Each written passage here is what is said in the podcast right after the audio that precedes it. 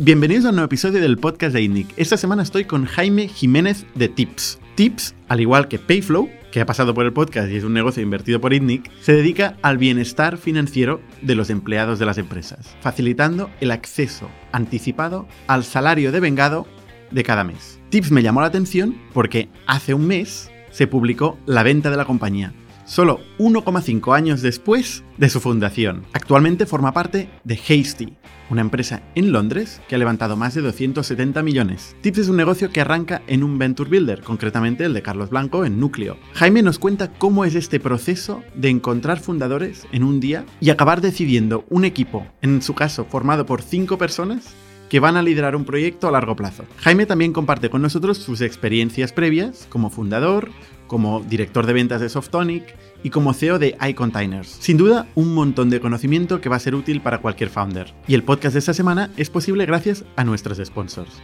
El primero, Factorial, la plataforma de recursos humanos que hace fácil la gestión del papeleo. Te da información de gestión para tomar mejores decisiones. Y es que yo le pregunto a las empresas, ¿cuánto has tardado en tomar tu última decisión? Es una pregunta que la gente no se hace, pero normalmente tiempo, mucho tiempo. ¿Por qué? Porque no tiene información. Cuando diseñas un proceso burocrático, desde cero, pensando en el empleado como centro, pensando en la experiencia usuario y en la facilidad extrema de uso, de golpe los procesos empiezan a automatizarse. Y sin darte cuenta, tienes información de todo lo que está pasando en tu empresa. ¿A qué esperas? Y el segundo sponsor de esta semana es Growth Hacking Course. Seguro que hay gente que todavía piensa que crecer en Internet va de meter más pasta en SEM. Obviamente Google encantado, pero si realmente queréis crecer exponencialmente, hay que pensar un framework de growth y aplicarlo a tu negocio. Growth Hacking Course te va a enseñar cómo aplicar este framework, cómo experimentar utilizando el método científico con el producto, con las landings, con las campañas, con el social media, con la comunicación, con todo, pensando en el funnel end-to-end y conseguir crecer exponencialmente en clientes, en leads y en tráfico. Growth Hacking Course pone a nuestra disposición una sesión gratuita en growthhackingcourse.io barra itnic. Ahí podréis entender de qué va esto del growth hacking. No os lo perdáis, podréis acceder al enlace a través de la descripción de este episodio. Muchísimas gracias a nuestros sponsors, a todos vosotros por seguir escribiéndonos cada día, por darnos reviews, por seguirnos en, en YouTube. Nos encanta el engagement que nos dais y os dejamos con Jaime Jiménez. Bienvenidos a Startup Inside Stories de INNIC, un podcast donde hablamos de startups, negocio y tecnología. Bienvenidos una semana más al podcast de INNIC. Yo soy Bernat Ferrero y esta semana estoy con Jaime Jiménez. ¿Qué tal, Jaime? Muy buenas, encantado de estar aquí. Jaime es fundador de Tips, em, que ha vendido hace poco, después de un año y medio de, de haber arrancado, ¿no? Ha sido un, un caso de, de, de, exit, o ahora nos contarás en qué términos, eh, eh, muy temprano. O sea, Tips empezaba enero de 2019 o abril salía al mercado, ¿no? Sí.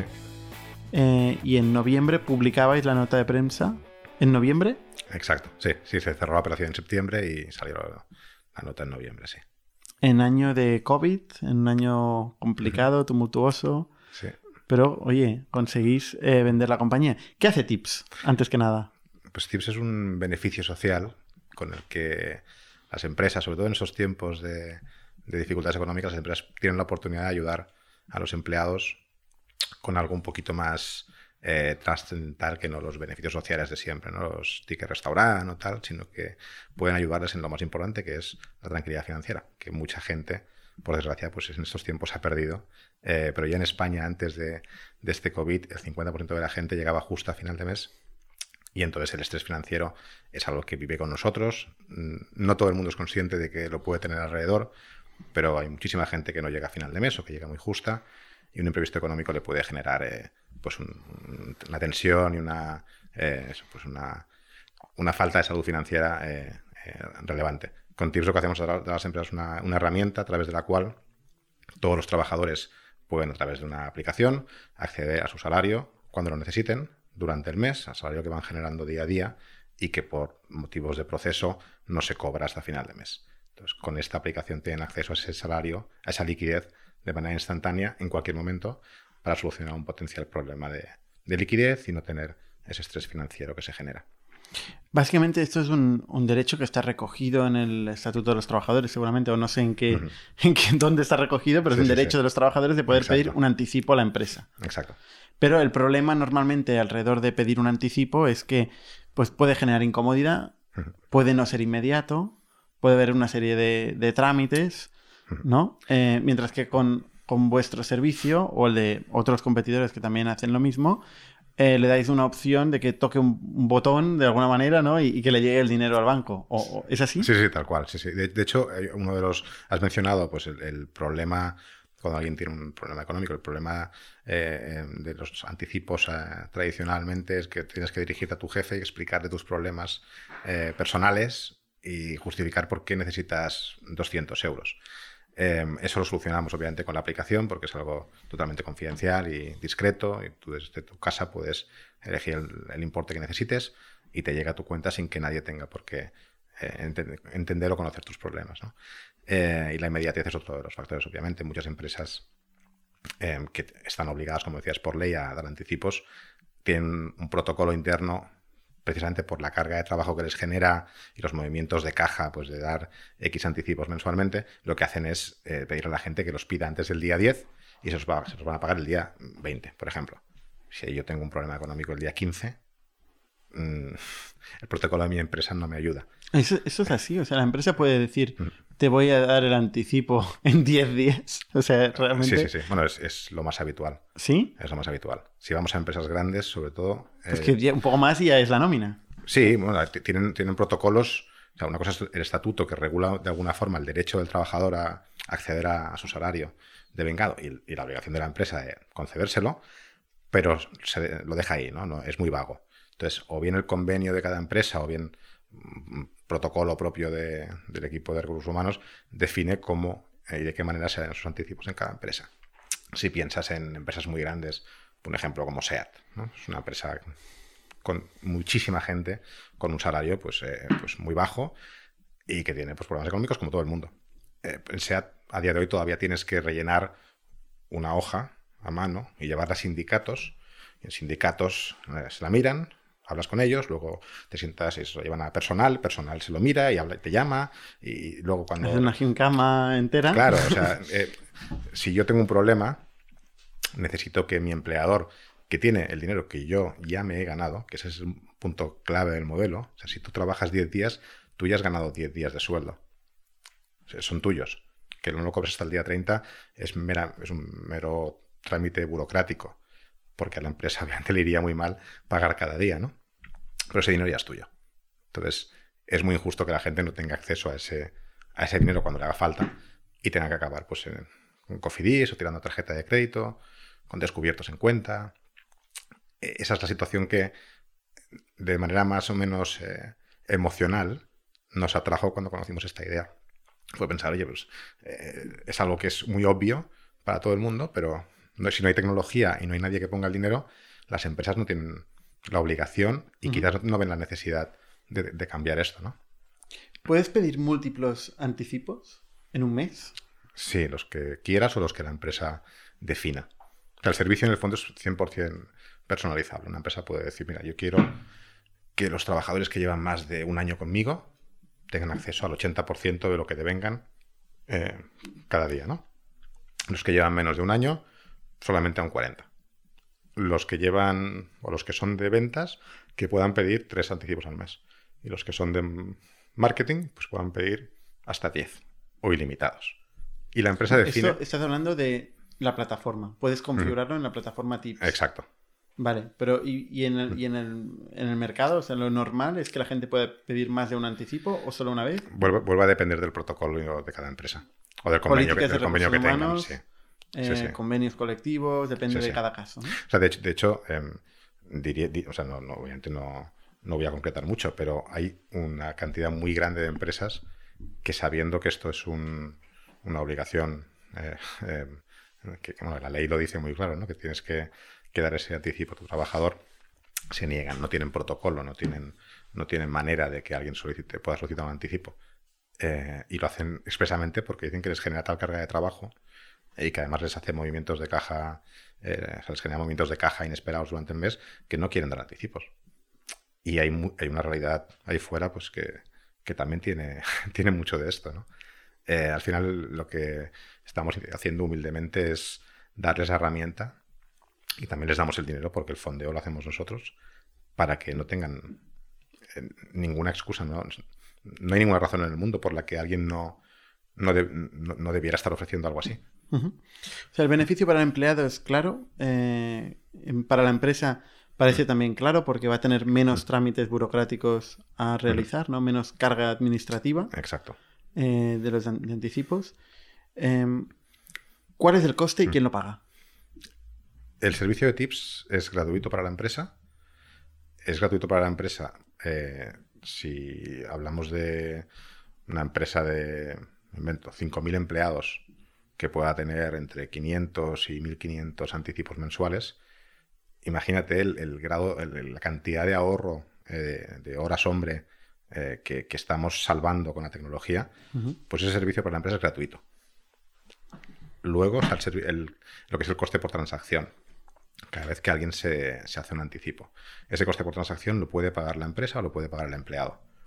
Esa discreción de la propia empresa. En empresas donde, donde hay una política pues, muy activa de, beneficio social, de, employee care, eh, con, digamos que están más o menos categorizadas. ¿no? En este tipo de empresas suelen ser ellas las que asuman el coste del servicio de ¿Y eso no es más caro que la, que la carga administrativa? No, no, para nada. No, imagínate un, anticipo. Eh, yo, quiero pedir tu anticipo a ti, que eres mi jefe. Eh, yo tengo que presentarme contigo. Y como mínimo vamos a perder 10 o 15 minutos hablando. Tú tienes que irte a recursos humanos. Pero no hay que ir al jefe, puedes ir directamente a recursos humanos, ¿no? O vas a recursos humanos, pero habitual, sí, pero digamos que los, pues los, es que procesos. Es ir al jefe con eso. Los procesos son, a veces son, bueno, como te decía, te daba este ejemplo de SEAT, que tienes que empezar por sindicatos. Bueno, eso sí. ¿Es cliente vuestro SEAT? No, no, no. Ahí. No, no, no, no lo es. No, no, no lo es. Y, no lo es y, tenemos ganas de, que, lo sea. pero no, tengo mucha esperanza en, poder. Pues, ¿Sabes por qué? Porque es que realmente no, no, aprecio en, algunas, en algunos casos la voluntad de, mejorar esto. Y con SEAT no nos hemos sentado, pero si un día hablamos, eh, pues estaremos encantados de ayudarles ¿No os habéis sentado? digitalizar. No, todavía no. O sea, has conocido tú su, problemática al detalle, eh, pero, pero no has hablado con ellos, hombre. Pues, pues parecen candidatos a comprar. Eh, pues, sí. Todo el mundo debería ser candidato a comprar. ¿Cuál es el típico proceso de venta? En, por ejemplo, SEAT, mm. ¿no? Eh, ¿Cómo entras en SEAT? Mm. Hay, habitualmente hay en empresas de cierto tamaño hay un departamento dentro de recursos humanos suele haber la función de eh, compensación de beneficios em, en algunos casos incluso digitalización transformación digital en las empresas grandes ese tipo de, de departamentos más enfocados en o bien en, las personas o bien en procesos eh, tradicionales que pueden ser optimizados mediante tecnología, son dos caminos, pero habitualmente es recursos humanos, como, como paraguas. ¿no?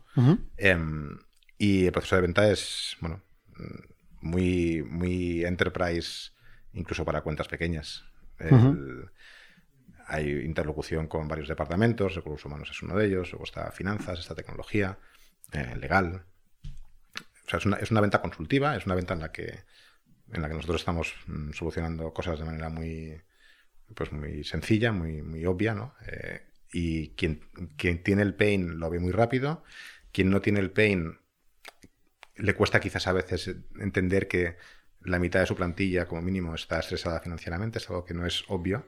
Hay una necesidad oculta que nosotros intentamos, hacemos a veces test, tenemos case studies y demás demostrando cómo se pasa de cero a mucho, eh, porque la gente no pedía anticipos, pero no porque no, tuviera necesidad, sino porque pues, no sabía que los podía pedir, o el protocolo de la empresa obviamente no, no facilitaba, o cualquier otra razón. Que puede ser que te respondan, bueno, ¿y a mí qué? ¿no? Sí, se da a veces, sí. es, una, es una respuesta. ¿Y, entonces? O sea, ¿cuál es, ¿cómo funciona el proceso de argumentación, mm. de, entrar en generación de urgencia también? Mm. Porque otra cosa que te pueden decir, ah, es una bonita idea, ya te llamaremos. Sí, bueno, al final pasar, pasar de estar en, digamos que en la lista de las prioridades de un equipo de recursos humanos. Exacto, ¿cómo eh, llegas ahí? De, no estar a estar arriba del todo, el proceso no es, no es sencillo. Porque no todo el mundo eh, lo ve. Y también es lógico, ¿eh? Probablemente es parte de la educación que nosotros, como pioneros en esto en España y todos los que han, han venido detrás, tenemos que hacer. Y de hecho nos estamos ayudando unos a otros porque estamos educando al mercado, es un mercado nuevo, es un producto nuevo que no conocían y que ahora pues están, están empezando a conocer, gracias a todos. Y eso es bueno, porque sin educación cuesta mucho que algo tan... En el fondo es disruptivo, ¿no? Porque al final acabamos hablando con gente de nóminas eh, que no tienen por qué estar eh, eh, excesivamente incentivados por, por estar aplicando mejoras tecnológicas en, en la compañía o por estar... Entonces, seguro que no.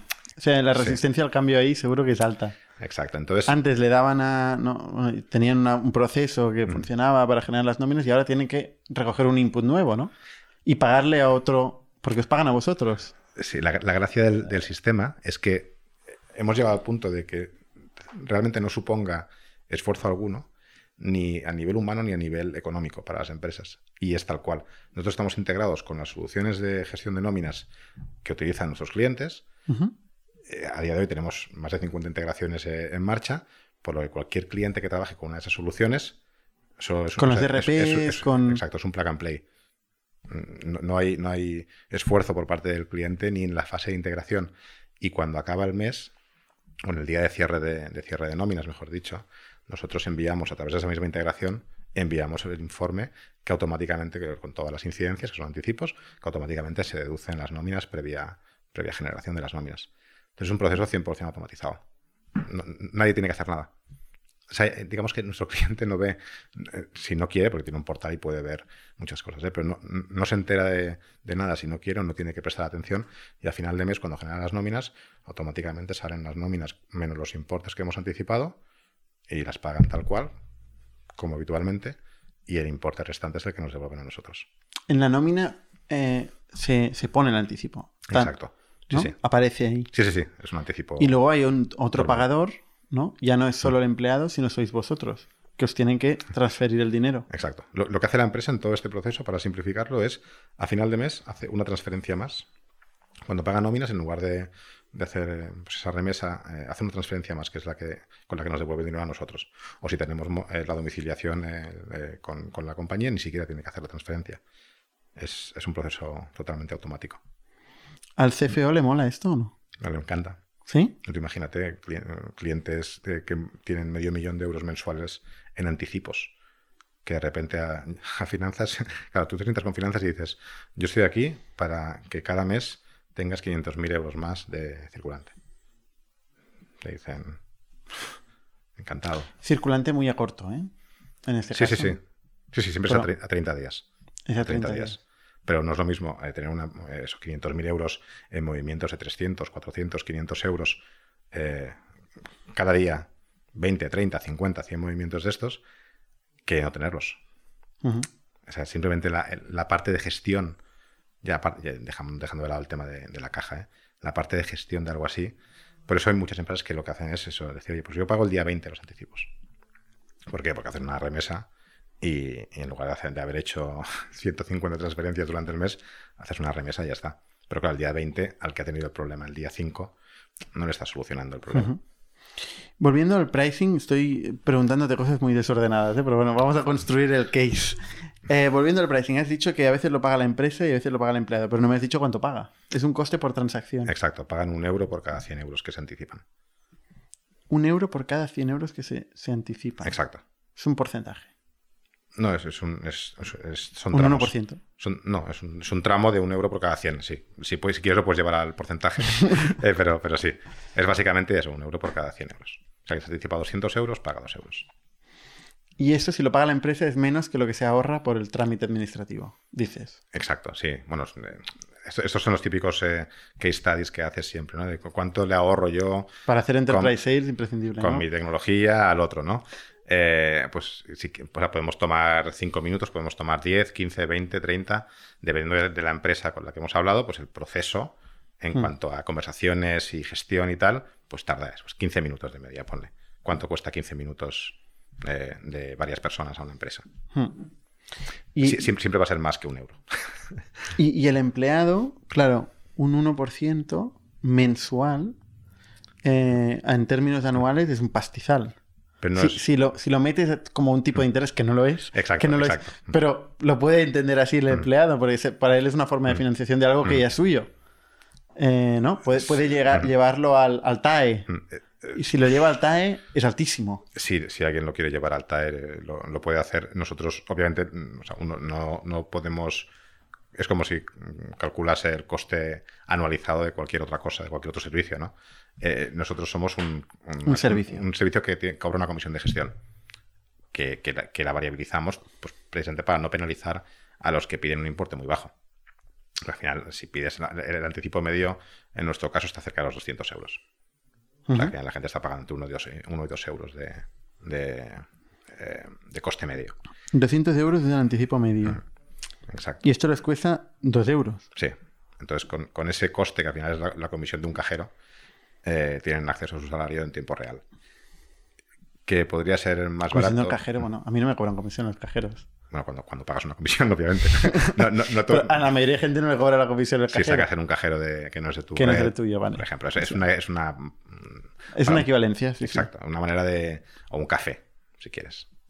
También por el coste de un café, el Costa Coffee que tenemos ahí en el Pier, eh, que, que ya no está, de hecho, eh, ha sido uno de los que, de los que no ha sobrevivido al COVID, pero, pero Es verdad. los cafés estaban a 3 euros y medio, café con leche. Entonces, bueno, eh, pues por me- Esto es más caro que Sira Coffee, ¿eh? es una locura. Es una locura Y menos calidad, ¿eh? Sí, sin duda, sin duda. No, Sira es, Sira es maravilloso. De hecho, eh, do- doy fe. doy fe. Pero vamos, que al final estamos hablando de un coste que es, que es muy, muy, muy, muy pequeño, pero es un coste, de- es un coste de gestión, no es un tipo de interés. Nosotros no, no somos una financiera, ni estamos financiando a los trabajadores, ni estamos haciendo de esto un, un negocio financiero. Estamos simplemente dando un servicio Está claro. porque cobramos una, una comisión. Este es un modelo que en Indie conocemos porque hemos invertido, aparte de invertir en Sira Coffee, hemos invertido también en Payflow, que es uno de los competidores de Tips. ¿no? Exacto. Eh, en este mercado hay varias gente, ¿no? Y de Vengo también, ¿no? Y eh, bueno, otros players. ¿Cuál es la diferencia entre un player y otro? Bueno, a nivel de, de producto, Pues no parece complicado el producto. Mm.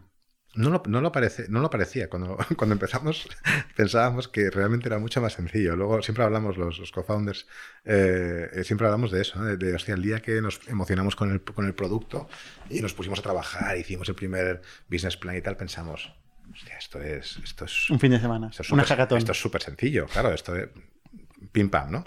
Pues no.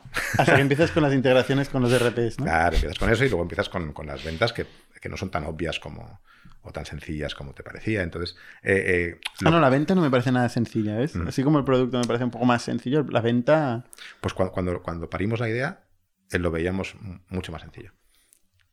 Pero bueno, pero es que ahí está la gracia de... Y eso que tú venías de una larga trayectoria de ventas. Sí, sí, yo toda mi vida vendiendo, sí. Soy, soy vendedor Tú de... dices, esto lo hago yo de base. en, en nada. No, no, no tanto, no tanto, pero sí que, sí que em, no, no tenía las objeciones que nos íbamos a encontrar claras.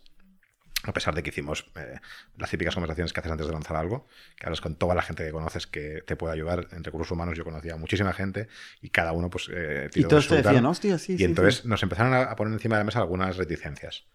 Pues eso, pues desde la, Bueno, digamos que desde que no tengo la necesidad, ¿no? Esa necesidad oculta que te decía antes. es que aquí, aquí yo no tengo anticipos en mi empresa. Decíamos, hostia, vaya. Y otros que te decían, "Uf, es que esto va a ser un lío y estoy ahora implementando eh, otro software y tal, y el mío lo tengo en premise, me tengo que llamar al consultor para que haga no sé qué. Bueno, entonces empezamos a, a ver las diferentes eh, objeciones que nos íbamos a encontrar. Y había muchas más de las que habíamos previsto. Pero, pero ahí está la. O sea, el hecho de meter algo que afecta al, al 100% de los empleados y que hay que comunicarlo y que no puede estar cada día cambiando de una cosa de otra, lleva a que la gente le, le dé un poco de pereza, lo sé por un amigo, meter una herramienta, Sí. una cosa nueva que afecte a toda la compañía, ¿no? Eh, sa- ¿Sabes lo que ocurre? Que mira, yo, yo, yo tuve la suerte, y luego, luego hablaremos supongo, pero yo, yo mm, pasé gran parte de mi carrera en Softonic, donde hicimos, eh, bueno, gracias a, quizás a Grupo Intercom, que nos, nos, nos dio una manera de pensar y de, eh, y de, gestionar personas eh, muy determinada, em, construimos en Softonic un Best Place to Work. Estuvimos además con, mucho foco en, en- ese, en ese reto anual de, volver a ser una empresa modelo, de, de seguir no solamente de cara al exterior, o sea, realmente nos lo creíamos y lo hacíamos, lo hacíamos eh, con, con el máximo cariño y dedicándole muchísimas horas a ser ese Best Place to Work. Y era algo que llevábamos dentro, era uno de nuestros, nuestros pilares. eh, yo, yo, quizás venía un poco biased. sesgado. sesgado, exacto. Pues porque pensaba que habría, que se recibiría algo como lo que hacemos en Tips con, con mucho más entusiasmo. Y lo hay, ¿eh? pero no al nivel que yo quizás porque vengo desde un, un, mundo pues, más idílico de cuidado del empleado y de mucho, eh, muchos recursos volcados ahí, hay mucho mundo en el que pues, no hay capacidad, recursos o, voluntad pues, de, tener tales políticas, eh, o, quizás porque son verticales en los que realmente no aplica esto, ¿no? Hmm. Tienes eh, un 80% de rotación mensual en tu negocio porque es un negocio pues, de mucho blue collar eh, y, entradas y salidas constantes o trabajo temporal. Tal. Ahí no hay esas, no existe esa, esa, esa cultura de, de, empresa, de cuidado del empleado a ese nivel. Entonces, quizás por ahí es por donde yo, infravaloré. Claro, es que no tiene que ver eh, Softonic con, con, esta empresa blue collar que estás definiendo, donde probablemente sea donde hay más necesidad de anticipo. no, sin duda. Claro, o sea, en, una, startup, o sea, en Softonic ¿Quién necesitaba un anticipo? O sea, ahí se bebía de puta madre. Ahí vivíamos muy bien. Se bebía estas chocolatinas infinitas, ¿no? Sí, teníamos, la verdad es que muchos, muchos beneficios. Pero sí que, o sea, luego al final, cuando ahora miramos los datos que tenemos, que ya llevamos eh, un año y medio de datos y ahora con, con la fusión, pues todavía tenemos más, más acceso a datos. En estos datos lo que ves es que la relación salario bajo, eh, volumen de anticipos existe, pero no, no dejan, o sea, no es una relación excluyente del resto del mundo, sino que hay gente que con salarios muy bajos pide muchos anticipos, pero hay gente que con salarios muy altos pide un número decente de anticipos. ¿Por qué? Porque todos vivimos al límite. Y esa es, esa es la raza humana. es, es lo que somos. Somos gente que intenta, pues, eso, pues adecuarse al nivel de, ingresos. ¿No pasa, lo mismo con el anticipo? O sea, que vivirán igualmente al límite incluyendo el mm. anticipo. nosotros no, vamos a solucionar con, los anticipos la, gestión personal de cada uno. Vamos a solucionar problemas puntuales en los que, en lugar de tener a una persona estresada financieramente que afecta a la productividad en su trabajo, a su bienestar emocional, a, su bienestar eh, social, y que eso está muy demostrado, no solamente vamos a ayudarle a que no tenga, a que no pase por ese trauma y además pues se líe con un, con un Cofidis, o he dicho Cofidis sin querer decir. El, enemigo, ¿eh? marcas, ¿eh? No, no, pero bueno, pero porque todo el mundo es una Segunda marca, vez, marca muy conocida. Pero bueno, que, al final lo, que, lo que ocurre es que hay mucha gente que entra en un, círculo vicioso de, de, préstamos, de tarjeta de crédito, de deuda. Con intereses muy altos. intereses eh, predatorios en muchos casos que, al final se los van. O sea, los van minando y les van minando su capacidad de sacar la cabeza al final. Hmm. Y, de esta, y es que el tema es que, que gente con esa situación hay mucha más de la que las empresas y yo igual de, de mi empresa también, mucha más de la que conocemos. Los, los empresarios, los que tenemos eh, la suerte de gestionar personas, hmm. no tenemos ese insight. Eh, eh, no, hay nadie que nos diga cada día, oye, mira, es que 24 personas no han llegado a final de mes y han tenido que pedir dinero al banco. Nadie, nadie te dice eso. Y tú, como gestor de personas, pues tienes la obligación, en, mi opinión, la obligación moral hmm. de si puedes ayudar en algo tan clave como esto. Porque los perks, cuando estábamos en Softonic también teníamos, teníamos todo. Salía una nueva manera de motivar y generar engagement en la empresa y tal, pues éramos los primeros en, entrar ahí, ¿no? En, el, juego de ofrecer. pero nada de eso es tan trascendental para una persona como solucionar realmente un tema de estrés financiero. Yo creo que estamos todos ayudándonos a, a educar, como decía antes, y que, que nos hacemos falta los unos a los otros, el mercado es muy grande y caemos, eh, caemos muchos eh, y, y, nos queda recorrido. Ahora bien, también te digo que gracias a la pandemia, la aceleración que, estamos viviendo en, el, en, ese, pipeline está siendo bueno, porque hay más necesidad. radical. Porque, porque la salud financiera está en, los, en el roadmap de cualquier departamento de recursos humanos. De una forma o de otra, todavía quizás no muy, no muy definido, pero está por ahí, porque es tendencia. Eh, igual que en su momento pues, fue tendencia la fruta o el gimnasio, o no, como eh, pues esto es tendencia ahora, y, es tendencia, y además eh, tenemos estudios publicados en, en, la web, en nuestro deck, las presentaciones y tal. Visa, Elsen Young, PricewaterhouseCoopers, ADP, la, la de nóminas que conocéis bien, algún, otro estudio más, Mercer, todos estos, que son gente pues, eh, eh, de, de- Reconocida. de- de solvencia bastante reconocida, eh, hablan de este vertical a nivel global en unos términos que a cualquier responsable de recursos humanos que lea cualquiera, claro. cualquiera de los statements, que le tiene que... le Pero tiene- el día a tiene- día, en la llamada N más uno que hacéis, os encontráis un tío que dice, bueno, esto, o una tía, normalmente una tía, ¿no? Imagino. Vuestro interlocutor en recursos humanos, mujer principalmente. No, no sab- no sabría decirte. No, hostia, no, o sea, pues- no, no- no he hecho esa... No, no he- Y yo no, no, y llevo, he hablado y- con tantos y días. llevo, y llevo, llevo, pues igual llevo 400 reuniones a mis espaldas. eh, Por eso. Pero, pero no, no tengo la estadística en la cabeza. Pero sí, quizás probablemente haya más, más Yo mujeres creo que hay más- en- bastante más mujer que hombre en, en recursos humanos.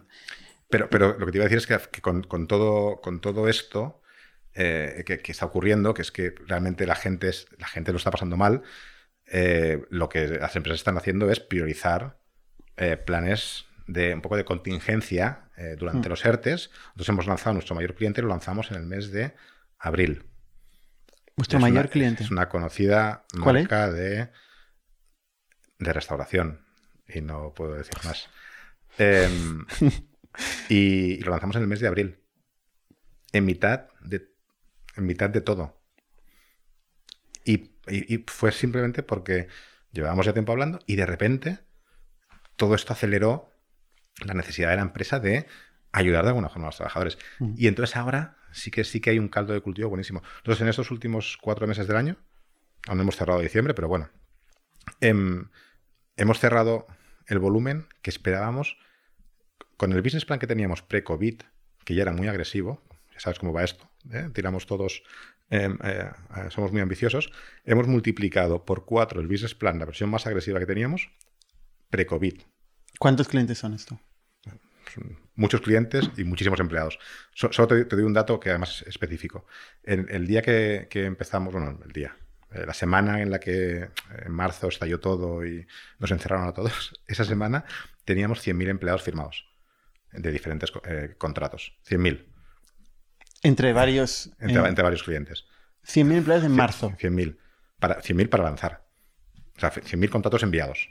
No, perdón, 100.000 Empleados. empleados, eh, eh, con- cuyos contratos a las empresas habían sido enviados. Y no lanzamos ni uno. Los Hostia. perdimos todos. Los perdimos. Los perdimos temporalmente. A día de hoy los hemos lanzado ya. Todos. Pero es que los últimos cuatro O meses. sea, tenéis más de 100.000 empleados. Sí, sí. Sí, sí, no, no- no te, Dame alguna cifra para no darme. te- no te voy a decir O sea, la cifra, pero, pero- es que sí. yo, eso de que multiplico por 4, a ver, empezasteis del año pasado. O sea, empezar desde cero y multiplicar por 4. El, No, el multiplicamos- múltiplo es infinito no cuando empiezas desde cero. Nuestra previsión más optimista de crecimiento De este para, este año, exacto. Sí, sí, no, no, no, no la del año pasado, ¿eh? Nuestra previsión te, te lo ponía un poco para que vieras la, la- la manera en la que nos ha afectado positivamente esta tendencia a preocupar, a preocuparse cada vez más por, por la salud financiera de las empresas, porque en una época en la que las cosas pues, no van bien en casi ningún sector, a nosotros nos está ayudando a estar más arriba en los planes de la gente que. que Porque vuestra, gestiona- vuestra empresa típica, ¿de cuántos empleados puede ser? En media, igual, 1500. 1.500, son grandes empresas. Empresas de 1.500 en España habrá 3.000, No, no te sé decir el dato. o sea, pocas. O igual, igual 1.000. No, pero eh, cuando te digo la media, obviamente tenemos empresas de 40.000 empleados Sí, claro, eh, claro. y, y empresas de 250. Pero son empresas grandes. Bueno, estamos, eh, digamos que nuestro sweet spot está pues igual entre 500 y 1500 trabajadores. Quizás pues, estamos ahí, es donde estamos más cómodos. Eh, no tenemos más, más pipe, pero, pero estamos tratando, no tratamos con empresas pequeñas. Más de Eh, 1.500 trabajadores, no. O sea, más de 3.000 o 4.000. Sí, sí, sí. O sea, quiero Sí. decir que por debajo de mm, 100 empleados no, no, No. no suelen, o sea, a veces tenemos algún cliente y tal, pero no, no, no es un, no es un producto para, Oye, y, para ese y- tipo de empresas, pero nosotros pues, por encima tenemos acuerdos, ahora mismo tenemos un acuerdo eh, que saldrá en medios pronto con una de las tecnológicas más grandes del mundo para muchos países de, eh, fuera de Estados Unidos. Em, y estos acuerdos internacionales son gran parte de la razón de ser de, de nuestra fusión, está también ahí. Yo tengo cuentas eh, eh, muy, muy buenas en España, eh, tenemos cuentas muy buenas en UK, y que mientras hemos empezado la expansión internacional, eh, eh, hemos empezado a ver la posibilidad de coger esas cuentas y expandirlas con nosotros a los países en los que estamos entrando. Ujú. Y ese, esa palanca es, es fabulosa. Y ahí es donde estamos viendo también la, la- que desde Europa, por ejemplo, lo que es gestión europea de recursos humanos de muchas empresas, hay esa voluntad de, eh, de aplicar políticas de salud financiera a, todos sus, a todas las regiones. Y habitualmente esto viene de Estados Unidos, también es bueno. También es bueno a veces lo que viene de allí, porque hay mucha, hay mucha más cultura allí de, de este tipo de productos que aquí. Oye, que no, no me vas a contar ningún dato de, de negocio, entonces no me voy a hacer la idea. Cuéntame al menos cómo ha sido esta venta o fusión. ¿Cómo llega, primero de todo, cómo llegáis a la Mm. conclusión de que vais a vender la Mm. empresa? ¿Lo decidís o os vienen a buscar? Nos vienen a buscar y además nos vienen a buscar en un momento eh, muy, digamos que muy divertido porque estábamos con Ronda nosotros. Teníamos en ese momento tres term sheets encima de la mesa eh, y, y nos llegó la llamada de uno de los fondos que está detrás de Hasty que, nos conocía. Y, nos llegó la llamada y entonces pues vimos, vimos pros y cons y, tuvimos que tomar la decisión porque al final no podíamos hacer la ronda y, y hacer la venta. O hacíamos una cosa o hacíamos la otra. Y entonces la decisión la tuvimos que tomar en, en unas semanas. IDC. IDC era. sí. Crunchbase, aquí está un clic. IDC es, es el. el IDC era, el, era el- el inversor de Hasty, Hasty Sí. que, que por cierto ha levantado 275 Millones. millones. Una pasta. Mm. Es mucho. sí. Es mucho dinero, ¿no? Es mucho. Hay una, hay una parte de deuda y una parte de equity, lógicamente. La deuda en estos, en nuestros sectores. eh, Claro, es- porque vosotros fondeáis. Claro, es muy, muy importante. No hay nadie, no hay nadie en el mundo que tenga una capacidad ni, ni cercana a la que tenemos nosotros con, con ese vehículo. Nadie. Nosotros podemos hacer, podemos ir a cualquier país y, y- y está- en ello estamos y ayudar con, con los empleados de... Bueno, de hecho, en, en UK tienen a la sanidad eh, británica muchos, muchos consorcios, ¿no? Eh, la sanidad pública. eh, podemos ir a cualquier país y, y ayudar al gobierno en- con los empleados públicos con el vehículo que tenemos. Pero es un vehículo... Con el propio balance. ¿O tenéis fondos de deuda también? no, no, el, el vehículo, el vehículo, 200 y pico millones, hay una parte muy relevante que es fondo, es un fondo de deuda con el que, Vale. con el que operamos. Vale. Entonces, vosotros vais a buscar pasta eh, en noviembre, en septiembre o antes, imagino en verano, y os habláis con IDC y os propone. No, no, no, no, no. o sea, nos- nosotros Se, entera de que estáis está- buscando está- pasta. estábamos en ronda. Eh, IDC en su momento, eh, digamos que nos conocimos y nos caímos muy bien, nos gustamos mucho, pero decidió en aquel momento invertir en Hasty. Y nosotros dijimos, pues nada, pues seguimos en contacto. Y ya está. Y, entonces nosotros seguimos eh, pues, trabajando nuestra propia ronda. Llegamos al momento del confinamiento con, con tres term sheets encima de la mesa. Eh, tuvimos, como muchas otras startups, tuvimos que, eh, pues que renegociar algunos términos durante esos primeros dos meses de, de confinamiento, porque los fondos pues, empezaron a, a ser más cautos de lo que eran antes de, de la pandemia. Pero teníamos esos tres term sheets para, para ejecutar. Pero mm, nos volvieron a llamar y, y, bueno, y entonces pues se puso encima de la mesa la oportunidad y decidimos retrasar eh, la decisión hasta analizar la oportunidad. Y eso ocurrió durante el verano. Y nos dimos cuenta de que, de que era. No, no es que fuera una buena decisión, es que era inmejorable. ¿Por qué? Porque se juntaban muchas cosas que siempre habíamos considerado que eran críticas para, para realmente hacer algo grande en este vertical y que en la unión con Hasty podíamos conseguir. Una era la capacidad financiera, mm, indudable, 200 y pico millones eh, a disposición, porque, ojo, que en este sector em, no es trivial ser quien fondea.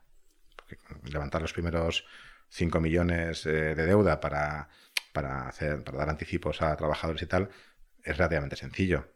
Levantar los siguientes 50 ya no es tan, no es tan sencillo. Cuando realmente... Si es puramente estrictamente de deuda, tampoco parece que tenga mucho riesgo.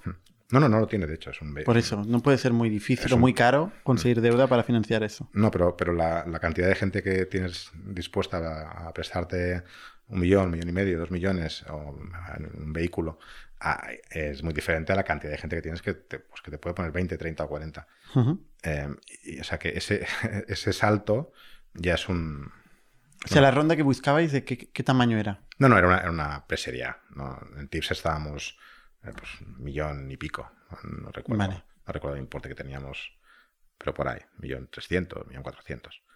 Em, pero, pero bueno, la fusión en el fondo nos, nos, nos da, por un lado, la capacidad financiera eh, ilimitada casi, por, por virtualmente limitada que tenemos ahora, eh, para poder crecer a nivel internacional de manera exponencial. La segunda gran, eh, quizás gran razón era que, el- que la expansión internacional con un- una empresa británica y una empresa española era como, como era un 1-2-3, ¿no? O sea, No sé, ¿eh? tenemos, la tenemos empresa británica ahora también queda ahí fuera. Sí, no, no, pero bueno, es un tema más cultural y, y- y de percepción. Da un poco más de seriedad. pues, yo en, en el pasado he hecho expansión internacional.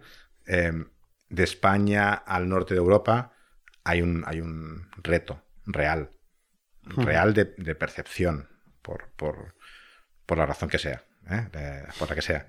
En cambio, de España a Latinoamérica hay una facilidad pues muy grande. Ujú. Igualmente, de, de UK al norte de Europa hay mucha facilidad. A Estados Unidos el salto es muy natural. Y, y hacia el sur de Europa o Latinoamérica lo tienen muy complicado. Entonces, culturalmente, el, el encaje era perfecto y los planes que teníamos de expansión encajaban. Y tercero, el equipo. El equipo era.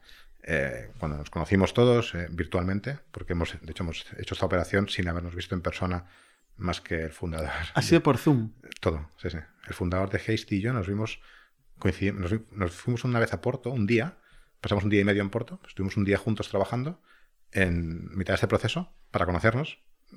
Quedasteis en Porto. Solo como podíamos- podíais haber quedado en Istambul. Es que solamente podíamos ir, lo más cercano donde pudiéramos viajar los dos era a Porto, sin necesidad de hacer cuarentena y tal. Y entonces pues nos vimos en Porto. Y, y pasamos Qué un- romántico, ¿no? Pasamos un día, sí, un día y medio en Porto.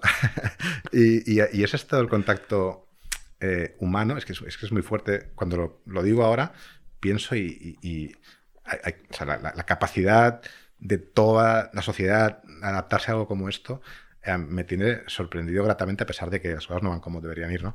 Eh, A eh, todos nos y- adaptamos. Y, en, y, claro, y en, y- en mi caso, miro ahora para atrás y digo, hostia, es que hemos, hemos vendido la empresa, o sea, porque eso de que contratas a alguien y no lo has conocido y tal, pues nos ha pasado a todos eh, durante este, este periodo. Pero vender la empresa sin, sin haberte sentado en una mesa, ¿Contratasteis un banker para este proceso o lo hicisteis directamente vosotros? no lo hicimos con, con nuestros...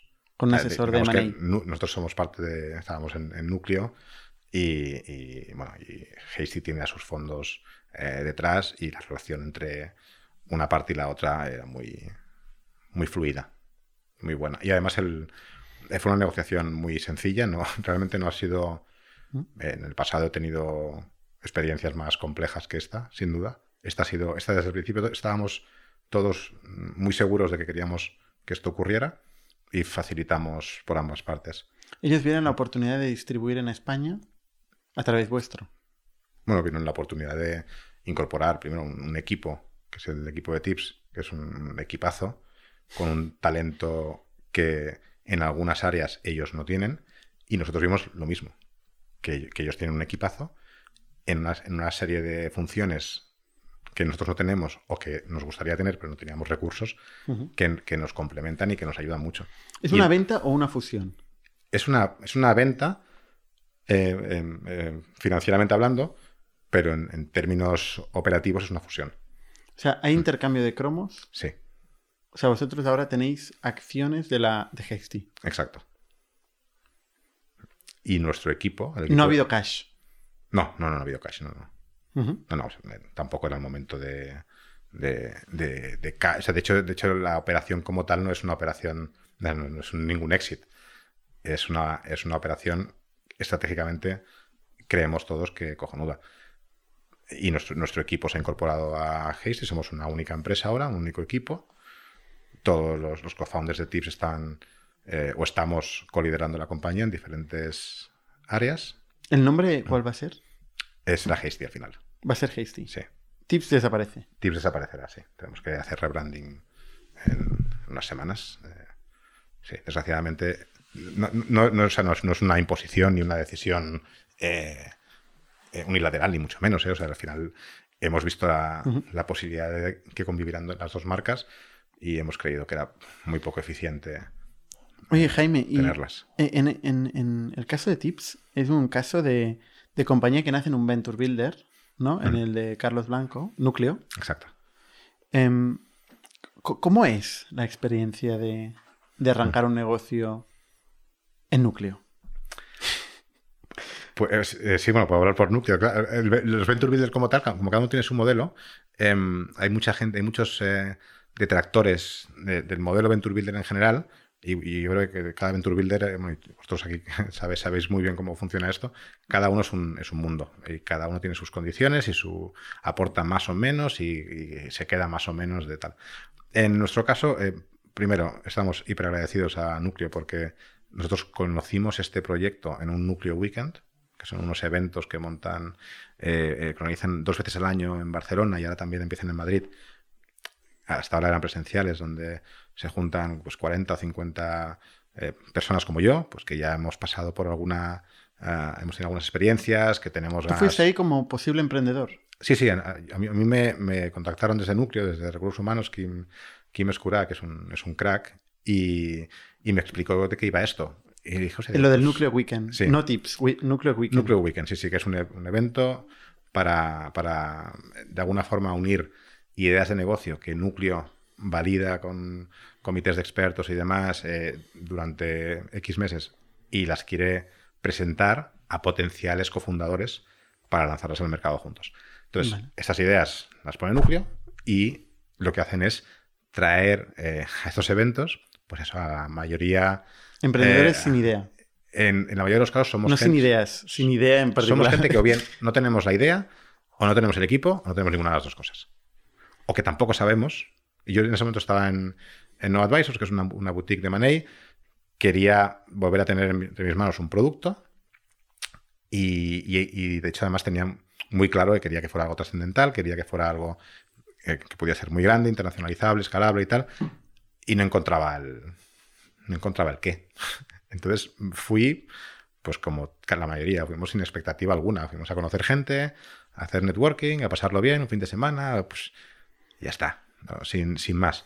Pero al llegar allí te, te das cuenta, nos dimos cuenta, hostia, pues que, oye, para empezar la idea, esta nos gusta mucho. Entonces ya nos juntamos un equipo, éramos 12, que elegimos esta idea para desarrollarla 12 durante el fin de semana. Sí. Hostia. Y. Porque es que todos, el resto de equipos eran más pequeños, pero esta idea fue como muy. cautivó a mucha gente y al final acabamos 12 en el equipo que la desarrolló durante el fin de semana. Y Imagino que alguno se caería de, del Bueno, proyecto, ¿no? No, está- no sois o sea, 12 co-founders. No, no, digamos que no, no. Por suerte, no somos, somos cinco y ya. Y ya y- Ostras, es y ya, bastante, sí, ¿eh? y ya fue, sí, ya, ya fue una decisión eh, impopular, pero no podía estar más, más contento de que al final pues hayamos sido, sido los cinco. Pero en el equipo que trabajamos ese fin de semana, pero era un, ejercicio sin, sin más, no, no hay ninguna garantía de lanzar ese proyecto después. Era simplemente un ejercicio pues de incluso de recursos humanos, te diría. ¿No? Para núcleo, era un ejercicio para identificar talento y tal. Y en nuestro caso, pues se unió todo. Se, se unió que el... ¿Cómo sale el Mm. líder? ¿Cómo sale ese? pues, es bastante tribal este tema, ¿no? Sí, bueno, ahí, ahí hubo una. Bueno, primero, pues cada uno tenía que posicionarse en, en los proyectos que le gustaban, pues en, en la función que le gustaría tener dentro de ese proyecto. Eh, entonces, en muchos casos había pues muchos más CEOs de la cuenta, ¿no?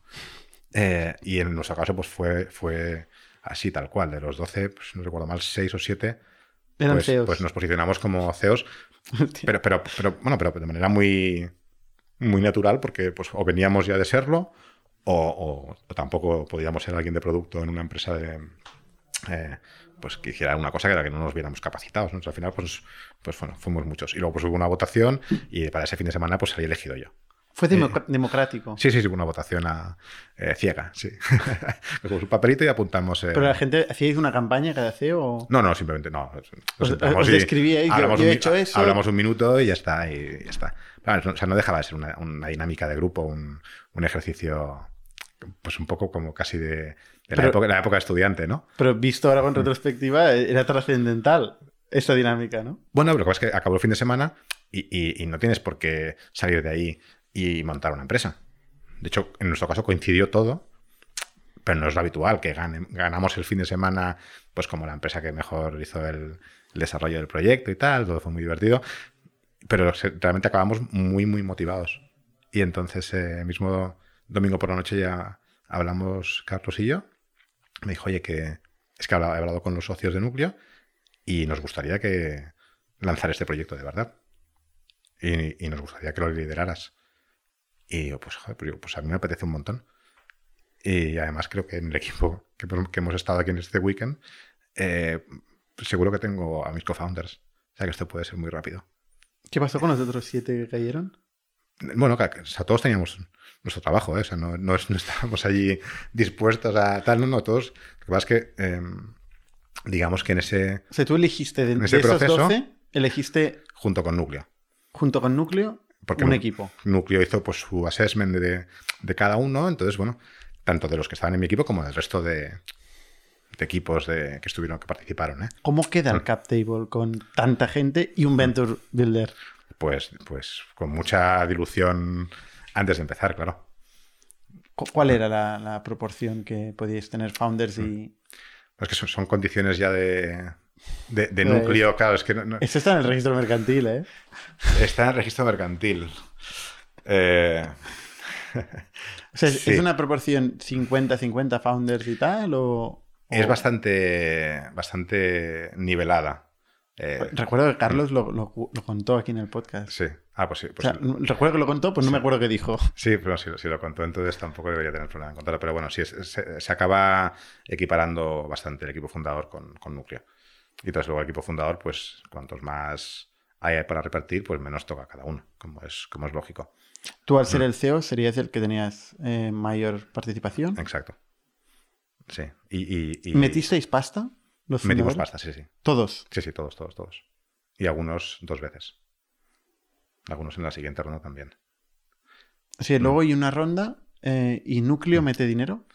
Núcleo, eh, luego algunos inversores externos, tenemos a Sabadell, a Startup, a Encomenda y el ICF detrás. Encomenda, que es otro derivado de Núcleo, que no es núcleo. Bueno, sí, que Carlos contó que no vota él, pero que. Sí, claro, no. Encomenda, Encomenda tiene como partner junto con Carlos está Uriol es Juncosa. Uriol y yo nos conocimos cuando yo estaba como CEO en Containers y él fue nuestro advisor para levantar la ronda en Containers y, acabo de. Una ronda importante fue aquella ronda, ¿no? Sí, fueron unos. 8 millones. No, 6. 5 y pico, 6, no, recuerdo. Tengo muy mala memoria, te lo he dicho antes, antes de empezar. Soy muy malo. ¿eh? El, em, caso de Containers me interesa, ¿eh? O sea, tenemos que llegar a él. Nos sí, quedamos sin tiempo. Nos quedamos sin tiempo casi. Es que me enrollo mucho yo, disculpa. Entonces, eh, la venta. Hacéis una fusión. Eh, ¿no? Y, desde entonces, bueno, ahora operáis como, como una empresa Exacto. única, ¿no? Y no ha salido nadie de los, de los inversores, los socios, todo el mundo ha intercambiado cromos. Sí, sí, sí, está. Eh, o sea, no, era una operación, no era un exit.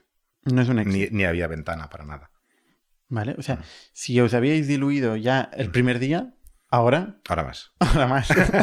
ahora más, sí, exacto. Pero es tener menos participación relativa de algo que potencialmente... Claro mucho más grande. Sí, o sea, si, miramos únicamente a nivel financiero, no es lo mismo ser, eh, tener, mucho. es el clásico ejemplo de, cabeza de ratón o cola de león, ¿no? Em, ahora somos socios de una fintech de Londres, de la City, le das mucho eh, valor a eso de que sea de la City. ¿eh? Es que, ¿sabes lo que pasa? Que, Hostia, es, crear una subsidiaria ahí ya está. ¿eh? Es que. No, pero tiene que, tiene que haber. Eh, sin ir más lejos, hizo eso. Sí, bueno, y, a Philip supongo que le preguntas y te dice. Te justifica Que, que estar allí. Pero no es estar, no es tener una. Una SL, un buzón. ¿no? Un buzón, sí. un PO Box de estos. es, em, es que lamentablemente en España las magnitudes son diferentes para el mismo tipo de empresa. Y si vas a Estados Unidos, bueno, tú, sabes mucho mejor que yo, a Estados Unidos y por el mismo estadio y por el mismo potencial de todo, pues allí el primer talón es 10 veces el que es aquí. Competidores nuestros en México, que México es un mercado pues, muy potente, pero que, bueno, pensarías, oye, en Europa pues tampoco, tampoco tal, ¿no? Pues no, pues en México el primer cheque a una startup de nuestro vertical es nuestra serie A eh, en España y el, y, el segundo cheque, su, su mm, preserie A o su, o su seed, si quieres, ya es una serie B de las nuestras. Eh, entonces, ¿cómo? no, estamos, no estamos compitiendo en igualdad de condiciones si salimos desde España eh, y el valor futuro mm, yo creo que no tiene nada que ver, pero bueno, Dios dirá, igual no, vale, no vale nada dentro de, tres años y... Es curioso porque... Y da igual, ¿no? Viendo tu recorrido, Jaime, eh, tú, eres un ejecutivo y emprendedor, y estás en el medio entre ejecutivo y mm. emprendedor, porque eh, en todas las compañías donde has estado, pues probablemente has tenido participación en el capital, mm. eh, con lo cual mm, has, vivido lo que es ser fundador y también has tenido directamente desde el principio un rol ejecutivo importante sin ser el fundador. Sí. Sin ser 100% el fundador. ¿Nunca te has planteado ser desde cero, hoja en blanco, voy a fundar una compañía? Sí, bueno, de hecho, de hecho lo hice, lo he hecho tres veces. Eh, Tips es la última. Hoja en blanco es hoja en blanco, ¿eh? 100% del capital tuyo, el primer día. La, primera vez que lo hice, pero tampoco fue, tampoco fue desde cero. Compré una empresa que llevaba un mes y medio funcionando, cuando tenía 19 años. Yo, estudié, eh, acabé eh, en Estados Unidos, hablaba muy bien inglés, llegué a España, empecé la universidad y, en ese proceso de empezar la universidad y verte ya adulto y tal, dije, pues me voy a, puedo ganar un poco de dinero dando clases, pues, pues me, meto a profesor, ¿no? Y entonces empecé a trabajar en varias academias y una de ellas que acababa de arrancar, al mes de arrancar, de repente, que es donde yo tenía más, más horas y donde me ganaba más dinero, de repente los dueños que eran australianos, de la familia, se tenían que volver a Australia. Y estaba todavía, no había ni, ni acabado de pintar las paredes. Y empezaba justo y dije, oye, pues pues me la quedo yo. Que es que le veo un potencial. Con 19 años tenías ahí suelto en... Tremendo. No, no, obviamente no. Y mis pobres padres, que siempre me han tenido en muy alta estima, pues, pues me apoyaron. Dijeron, oye, bueno, hice, todo el, análisis de negocio que puedes hacer con 19 años cuando llevas un mes de carrera universitaria. que, todavía, que todavía, no sabes, no sabes muy bien ni, ni cómo se llega a tu clase, ¿no? Eh, y entonces me metí en eso eh, con con mucha inconsciencia y, con el apoyo de la familia. Y, conseguí levantar eso desde nada. había igual, pues, no sé, 50 personas apuntadas cuando, la compré, que fue algo, eh, entre comillas, simbólico. Y lo llevé a 800 alumnos. Bueno, joder, 800 alumnos, tenía 25 empleados. Eh, eh, pues, pues, estaba gestionando algo grande y, había mucho, mucho líquido y te, te empezabas a sentir importante. Y cuando pues, pasó algo, lo que fuera, empezó a caer eh, el número de inscritos, las bajas subían, no tenía gente en los veranos para enviar al extranjero, que hacía también cosas estas y tal. Y de repente empecé a perder dinero cada mes. Y no sabía qué hacer. Y, y, había, o me había fundido o había invertido lo que había ido ganando, entonces tampoco tenía... Y claro, y, eso pues con 21 años estaba allí en un despacho. No puedes pedir anticipos. fantástico. No, no, no, no existían, ¿no? Y, estaba allí y decía, ¿quién me mandó a mí querer ir tan rápido? Pero bueno, fue la, fue la primera vez que, que realmente eh, me consideré emprendedor. Porque, porque lo levanté todo y sufrí como, como tiene que sufrir un emprendedor, ¿no? Que es eh, sin poder llegar a final de mes, eh, teniendo problemas, los bancos pasan de ti y tienes que buscarte la vida. Una cosa que, que sí que hice fue eh, no dejé de pagar nunca al día las nóminas a, mi equipo. Nunca. Lo que hice fue, cuando ya no me daba más, me busqué un trabajo para ganar dinero para poder pagar las nóminas de mis, de mis profesores y de, la gente que estaba en la administración. Jaime, la historia de Softonic la hemos contado un poco, yo creo, por delante, por detrás, por todos lados. Eh, estuviste 13 años, que yo creo que fue tu gran experiencia laboral en tiempo eh, hasta el momento. Eh, fuiste VP Sales, luego SVP Sales, a medida que, que, os ibais americanizando, ¿no? Sí, exacto, exacto. y yo creo que ha estado Tomás Diago explicando la historia, pero la historia de iContainers nadie nunca la ha explicado. Estuviste dos años, fuiste el CEO de iContainers. ¿Qué pasó? Pasó de levantar eh, mucha pasta, ser un negocio que tenía que cambiar la forma de, funcionar la logística de, los, de los barcos, un negocio muy opaco, muy, muy raro, ¿no? muy, muy, muy difícil de, entender, ¿no? porque hay pocos players que manejan un poco todo. Eh, iContainers tenía que eh, hacer más transparente este espacio, levantó pues, en total 6 o 6 millones de euros, bastante dinero, y luego desapareció. ¿Qué, qué pasa con iContainers? Bueno, no ha desaparecido. ¿No? Eh, sigue operando eh, y, y sigue operando bien. Simplemente no está, no está en las portadas como cuando estábamos eh, pues en aquella fase de crecimiento en la que teníamos detrás fondos como, como Kibo Ventures que, que, pues, pues te tienen un poco en la palestra. A mí me fichó Kibo, yo conocí a Aquilino de, de pues, hacía muchos años, cuando estaba en Softonic al principio y él estaba en, en Orange. Eh, y un día me llamó y me dijo, oye, que he oído que estás libre, ¿te apetece esto? Y entonces ni siquiera me imaginaba que iba a acabar en un negocio de transporte marítimo, marítimo porque no, no, solamente no entendía nada, sino que además no me parecía sexy. Eh, y, y, y, un día me lo explicaron bien y conocí a Iván, que era el fundador y CEO de, de Containers, y me explicó el negocio y me explicó lo que querían conseguir y dije, esto es tremendo.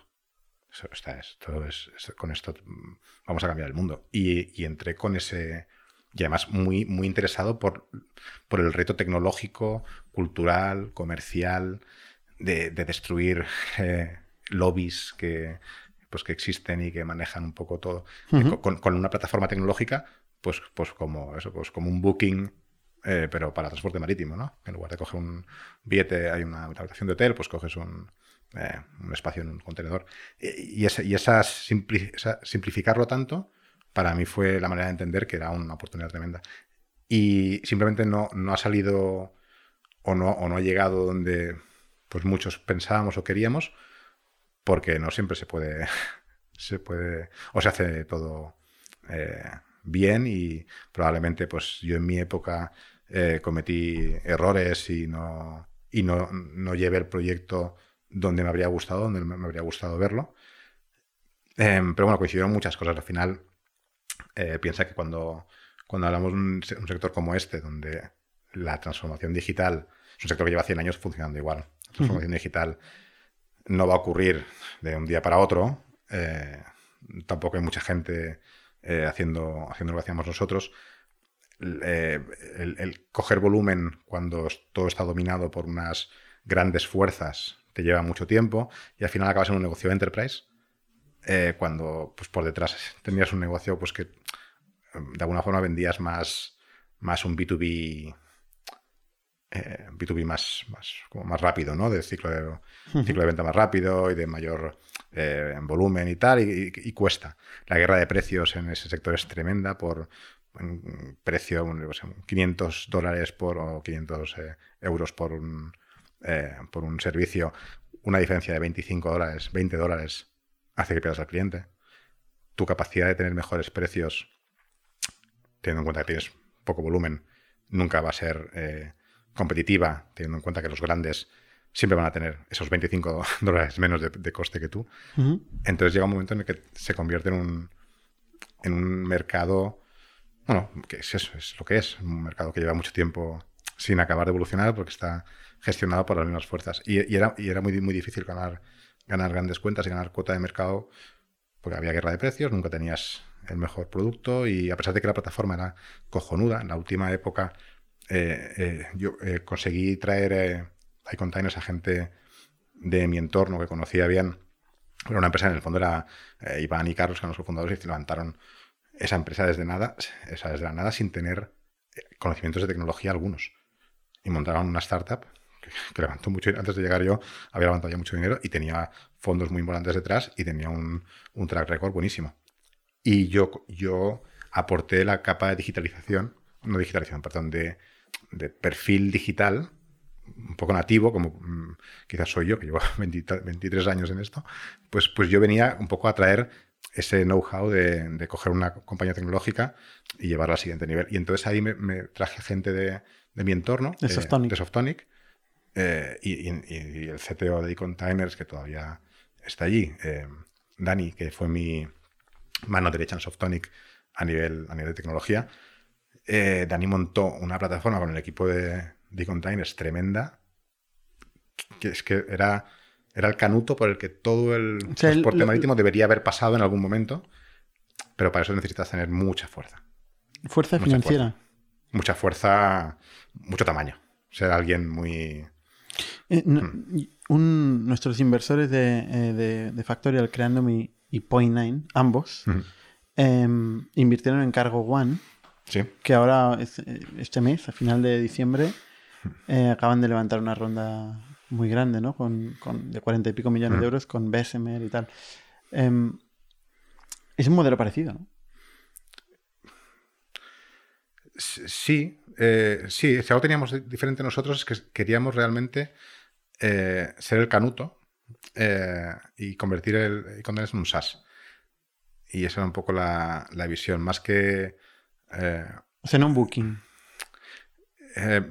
Eh, eh, digamos que por ahí, por ahí está un poquito la- el debate. Vamos a, a dejarlo. Yo, yo, eh, yo salí sin estar del todo eh, contento de dónde había llegado, llevado la compañía, porque mi visión eh, iba por, por la parte del, del SaaS. Mm, Si, te soy honesto, creía que la digitalización del sector se tenía que hacer dando la tecnología. Y, con Taines teníamos también la, eh, la dualidad de que estábamos operando a la vez que estábamos intentando ser la solución tecnológica, porque éramos un transitario. Entonces esa era, una, era una, una, digamos que una situación un poco compleja de manejar porque quemábamos muchos recursos, pues estábamos haciendo dos cosas a la vez. Operábamos como un transitario de toda la vida con una web, y al mismo tiempo éramos una plataforma marketplace barra solución tecnológica para digitalizar ese sector en el que estábamos operando. Entonces teníamos demasiado, demasiado, el foco muy disperso. O digamos que dos focos. Imagino que tener el fundador en la compañía y estar tú como CEO eh, sin ser mayoritario tampoco es fácil, ¿no? Bueno, no, me lo pusieron muy fácil, la verdad. Sí. Sí. Sí, no, no, no tengo... eh, O sea, estas discrepancias sobre el modelo, sobre dónde llevarlo, ¿eran más con los fondos, con los fundadores? No, mira, ten- teníamos muchas discrepancias con, con Iván y con Carlos, que eran los, los co-founders, pero que básicamente para eso estaba yo ahí, para tener otra visión y, y poder eh, hacer challenge de todo lo que... Pero el CEO al final es la, el que tiene que Y sí, claro. ejecutar una visión. y yo, yo tenía mm, definido un camino, pero al mismo tiempo eh, tenía que, que manejar una, una máquina de hacer dinero, eh, todavía obviamente números rojos, pero que iba muy bien y que estaba creciendo, que era la de el transitario. Ujú. Entonces, digamos que esa, esa convivencia no era difícil, o sea, no era fácil de, de gestionar, porque tantas cosas a la vez, como ser juez y parte eh, a la vez quema muchos recursos. Entonces ahí, ahí quizás, bueno, si miro, miro hacia atrás, tendría que haber sido más categórico con intentar ejecutar una visión, pero nadie quería dejar de... Sí, Eso es un problema siempre, ¿eh? cuando, Las hablas, sí, cuando hablas con, con los fondos, eh, todo el mundo te da consejos, pero a la verdad te dicen, no, sí, sí, tienes que enfocarte, pero no dejes, ¿no? De... Entonces, bueno... A la hora de la verdad estás solo con tus decisiones, porque al final eres el CEO, ¿no? Y tienes que... Exacto. Y si va mal, serás tú, y si va bien, serás tú, ¿no? O sea... Claro, la decisión de dejar de hacer una cosa que es la que, que es el core a día, a día de hoy del core de un negocio y para hacer otra cosa que nadie sabe cómo va a salir, pues no es sencilla. O sea, iContainer sigue funcionando. Tú, tú en un momento dado te desvinculaste Exacto. Eh, y sigue funcionando, está vivo y, y- y gana dinero, imagino. Sigue funcionando, sí. No, sí, no, no, hay- digamos que no te puedo contar toda la... Misterioso eres, to- Jaime. toda- no, lo, si- lo siento, no. eh, Yo ya, o sea, de- insisto, no, no es por no tal, pero bueno, pero, pero su situación es mucho más tranquila ahora, eh, eh, porque están con alguien pues más grande y, y, bueno, y les que les ayuda pues a, a hacer lo que querían hacer sin la presión de, de la siguiente ronda, ¿no? O sea que muy contento de que, Oye, muy interesante. esté en marcha. Eh, qué pena que no, no nos ha dado tiempo de entrar en la, en la etapa de 13 años de Softonic, que fue seguramente... Ah, pues ya habéis oído mucho de Softonic ya. Sí, pero ostras, en- tu experiencia llevando ventas en Softonic pues Mm. es bastante, bastante interesante. ¿Tu, tu, tu modelo, o sea, tu planteamiento ahora es seguir en tips a largo plazo Sí, sí, sin duda, sí. en, en Hasty. En Hasty. Bien, gracias. De, hecho, está- estamos en ese proceso de, de cambio, ¿eh? sí, sí, en Hasty. ¿Pero vas a abrir otros países? Eh. ¿O te vas a centrar en España? ¿Qué rol va a ser el tuyo a medio o largo plazo? ¿Qué rol o qué, ro- qué error? Rol. Ah, rol. Digo, hostia, si me preguntas por el error, es que, rol a largo plazo es difícil. es que tengo- tengo- hay cuatro o cinco que creo que voy a cometer. Entonces, pues, Ah, ¿Ya lo sabes los que vas a cometer? Sí, bueno, ya, ya, ya veo Claro, ya veo que vamos a tener en algún sitio, vamos a tener eh, la, la bofetada seguro en alguna de las decisiones que tomemos ahora, porque estamos en la fase de acelerar. Pues empecemos por, acelerar, las, por las A ver, bofetadas. coges el coche y no, no acabas de llevarlo bien. No, no, pero no, pero volviendo al, al rol. Al rol, no, vale. en- en- bueno, es- estoy en una situación parecida a, a la de Containers desde la perspectiva de que hay un founder en Hasty y, y CEO y un founder y CEO en Tips. Nos hemos unido y estamos ahora, pues, eh, de- definiendo cómo tenemos que gestionar la compañía. Y es una- un proceso O sea, no tiene ma- rol. maravilloso. Bueno, estoy como, como co-CEO. Eh, no, o sea, no nos hemos puesto ni los títulos todavía, no, no hemos llegado todavía a eso. Pero bueno, lo que estamos haciendo es intentar sumar y, y hay mucho, muchísimo que hacer. Vamos a salir al extranjero, salir al extranjero suena un poco hasta, hasta antiguo, ¿no? Vamos a sa- salir de, de Europa, quería decir, eh, ahora en Q1 ya. De hecho, a final de... Yo creo que antes de verano estaremos operando en tres continentes diferentes. En Europa tenemos una expansión muy, muy clara por delante, que estamos en ella. Eh, ya en TIPS abrimos eh, operaciones en Italia, en Portugal. eh, y estamos desarrollando ya otras oportunidades y en Hasty también. Entonces ahora estamos acelerando esa expansión y estamos con, con Latinoamérica, uno de los mercados clave, y otras regiones donde ¿Qué es abrir una operación? ¿Montar una oficina con equipo de ventas? Depende, del- depende del país. Si, si hablamos de Europa, que no es necesario. Bueno, de hecho, en ningún sitio en el mundo es necesario moverse casi ahora, ¿no? De- No. Bueno, por las zonas horarias, que es una, Sí, una putada, ¿eh? Sí, pero por ejemplo, en, en Europa puedes operar con la sociedad que tenemos en Barcelona. Puedes operar en cualquier. eh, O sea, con la gente que En tenéis aquí país. en Barcelona, por teléfono, están vendiendo en Italia, por ejemplo. Exacto. Exacto. Bueno, y cuando empezamos a operar en otros mercados, en algún mercado tendremos a alguien local. En LATAM, por eh, ejemplo. Pero en LATAM sí que tienes que montar una estructura. Financieramente tampoco es lo mismo, pues tenemos que probablemente montar algún vehículo eh, por allí a, a medio plazo. Eh, entonces, bueno, ca- cada, sitio requiere, pero, pero tampoco es un setup muy, muy costoso, simplemente tenemos que acertar con, con las decisiones y en, en muchos casos, como te decía, partimos de clientes internacionales con los que ya vamos a entrar en muchos de estos mercados. Sea, no es llegar a un mercado y empezar a, a picar piedra hasta que salga Ujú. alguna oportunidad. Es que ya nos iremos con, con el cliente que ya conocemos y entraremos en ese mercado con, con esos clientes que ya, que ya están. Entonces, bueno, es, es un proyecto muy chulo el, el que tenemos por delante ahora. Porque queremos realmente ser una solución global. Queremos dar respuesta a- localmente en cualquier mercado en el que estemos, pero queremos ser la, eh, la referencia para cualquier empresa que se plantee implementar este tipo de, de programas de salud financiera a sus empleados en cualquier sitio. Ujú. Muy bien. Oye, es un reto de, mm, brutal. ¿eh? O sea, montar operaciones de venta en Enterprise Sales en todos estos mercados, sabiendo lo difícil que es seguir este ciclo de venta, eh, no será fácil. Pues, sin No hay nada fácil en esta vida. No, no, no. Y si fuera fácil, seguramente estaríamos haciendo algo más complicado. Eh, si se ve fácil, es que, exacto, ¿eh? exacto. O sea que- Retos sí. difíciles son los que, los Sí, que motivan. ¿no? pero estamos, estamos muy, muy, contentos de estar en la posición en la que estamos. El mercado eh, nos, nos va a ayudar a crecer porque se va a desarrollar de manera natural, como está pasando ya ahora. Y, y nada, queremos ser la, la empresa que, que lidere este, este vertical de- Después de Payflow. en todo el mundo. Eh, Es deseo suerte a los dos. eh, nosotros, de hecho, te comentaba antes, eh, fuera de micro, que, que estamos encantados de que esté Payflow, de que estén eh, Eso lo dice todo el mundo. los ¿eh? demás. Y Yo no lo digo esto. O Y, sea, la pues- competencia está muy bien. eh, es verdad, te ayuda a explicar el mercado y tal. Pero bueno, luego cuando te pierdes un deal contra la competencia es una putada. Para todo No, no, no, no. Y, y- y en algún caso, pues das un golpe en la mesa o, o sueltas algún, algún taco que otro, pero, pero el trabajo que hicimos eh, durante seis meses, siete meses, ocho meses, estando solos, eh, hablábamos cada, cada vez que hablábamos, Juanjo y yo, Juanjo el, el que llevaba ventas y yo, que estábamos todo el día en clientes, hablábamos siempre de lo mismo. Joder, ojalá salga alguien ya. Y habíamos oído, ya sabíamos que iba a salir alguno y tal. Decíamos, joder, ¿por qué tardan tanto? Y ahora sí que, obviamente, nos encontramos en algunos clientes. Y unas veces ganan a uno, otras veces ganan a otro, otras veces ninguno.